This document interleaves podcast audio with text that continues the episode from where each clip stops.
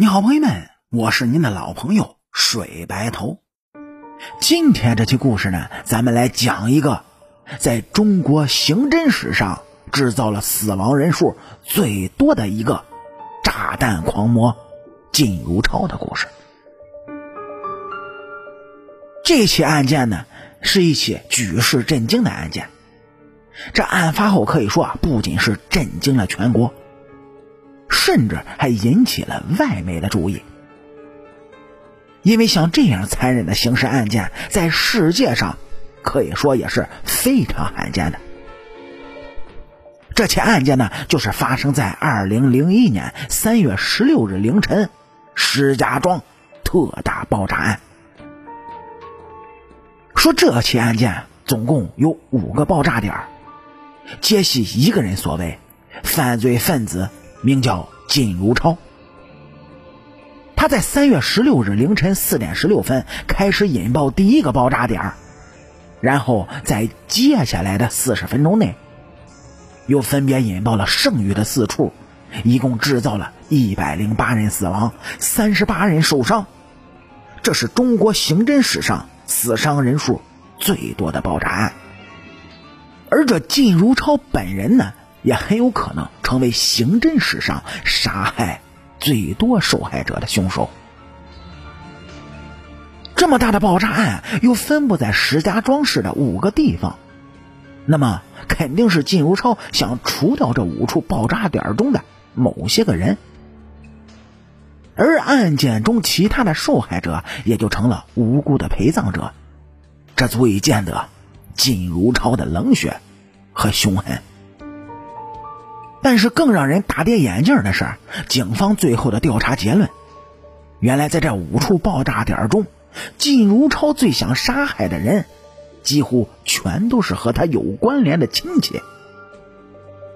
把亲戚当成仇人要炸死，这样穷凶极恶、病态扭曲的心理，他到底是怎么养成的呢？这一切呢，还要从靳如超小时候说起。靳如超，一九六零年十二月七日出生，原籍江苏省宿迁市。家里排行老二，上面有个姐姐，下面还有妹妹和弟弟。说是在靳如超八岁的时候呢，因为感冒发烧得了中耳炎，然后又因为使用药品不当，最终就导致他的双耳听力受损。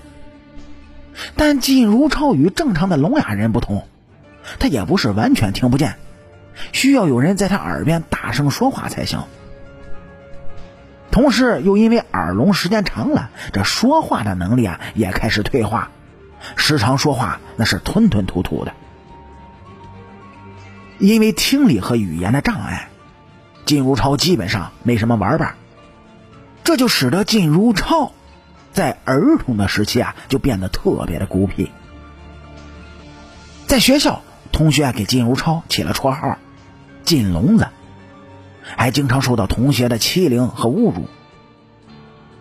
或许正因为在学校受到那些冷暴力，使得他的性格进一步就发生了变化。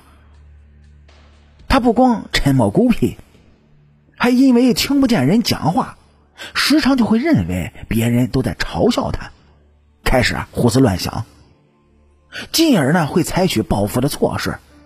这时，他身上的冷血暴力的特点已经是越来越明显。他真正唯一的玩伴呢，只有他的弟弟。他时常会和弟弟在一起鼓捣炸药，这也是他后来痴迷于这种东西的开端。但是对于姐姐和妹妹，靳如超的态度可就没那么好了。说是靳如超的姐姐怀孕时。靳如超让其帮忙写个征婚的广告，姐姐啊可能忙也没写。靳如超知道之后，是拿起了猎枪就瞄准了自己的姐姐，吓得姐姐是挺着大肚子啊就跑了。而对其他的亲戚呢也一样，这一点小事儿就会生气，动不动的就会打人摔东西。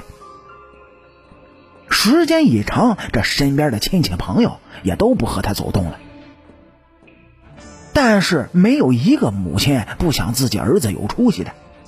靳如超的母亲呢，在他十六岁初中毕业之后，托人找关系，就把他弄到了石家庄棉纺三厂当起了工人。一九八四年，通过人介绍，靳如超和一个叫小玉的姑娘结了婚。这结婚之后，靳如超的生活是渐渐的就好了起来。他和小玉一起推销过化妆品，这自己呢还是某化妆品厂驻河北特约经销处的副经理。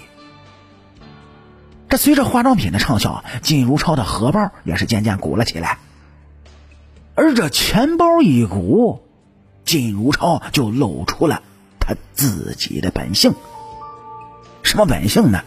嘿嘿，好色。具体是怎么回事呢？